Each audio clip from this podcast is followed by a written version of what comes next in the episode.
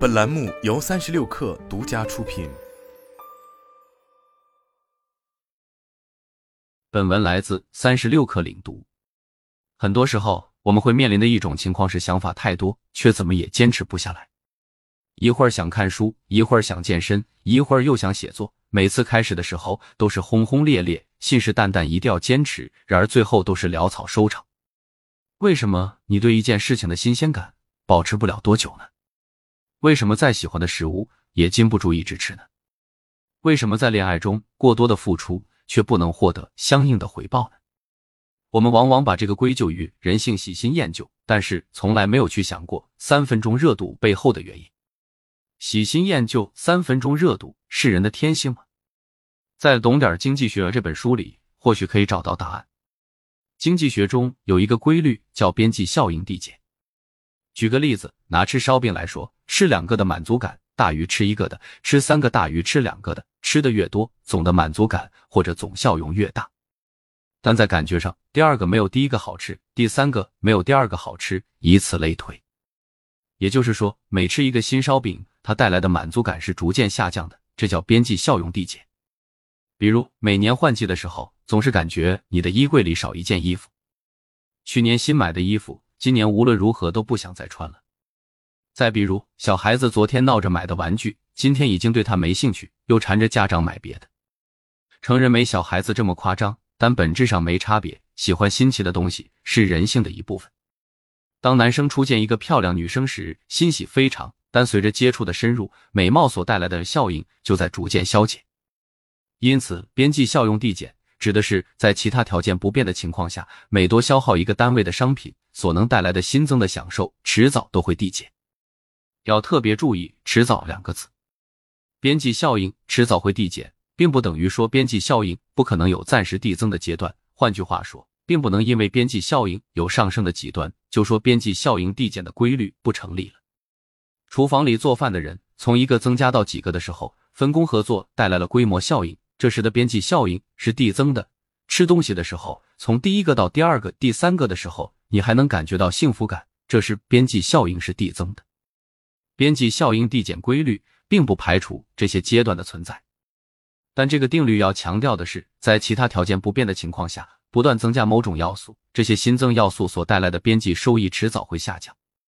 就像你在同一个厨房里不停的塞厨师，往胃里不停的塞食物，那么这些新增的投入所带来的效应，就迟早会从某个点开始递减。边际递减效应理论的应用相当广泛，在我们的生活中随处可见。那么我们该如何应对边际效应递减规律呢？如何应对边际效用递减？生活中之所以会有边际效应递减，主要跟我们的心理和生理有关。当我们对某事物充满向往之情时，我们在其身上投入的情感就会越来越多。首次接触到这一事物时，情感体验最为强烈。不过，随着次数的增加，这种情感体验也会越来越不强烈，趋于淡漠，直至变得乏味。因此，要想合理的规避这种情况，不让自己的精力、心力被消耗、被打击，在这里，我们可以再掌握一个经济学的概念——边际平衡。因为资源是有限的，或者说，我们对一件事情的兴趣、精力是有限的。那么，如何能最有效的利用有限的资源，获得最高的效用？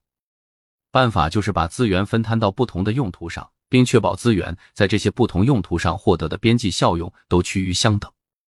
如果出现不等，那就应该不断的把更多的资源挪用到边际效用较高的用途上，直到资源在这种用途上带来的边际效用下降到与其他用途的边际效用相等为止。这就叫边际平衡。如果一个人这么做了，那么他得到的总效用就会达到最大。换句话说，就是告诉我们，鸡蛋不要放在同一个篮子里。举个例子来说，假设你是一名经济学的学生，你是否应该在经济学这门课上取得一百分呢？如果你努力的拿到了一百分，那么你可能不是一位好的经济学学生，因为你的学习总分除了经济学这门课，还包含很多课程，而在经济学这门课程上。从六十分到八十分相对容易，从八十分到九十分就很难了。这时你的边际成本在增加，而边际效应在递减。最后，当你想从九十九分提升到一百分的时候，所要付出的努力会非常大，但这些努力带给你的边际效用却非常低。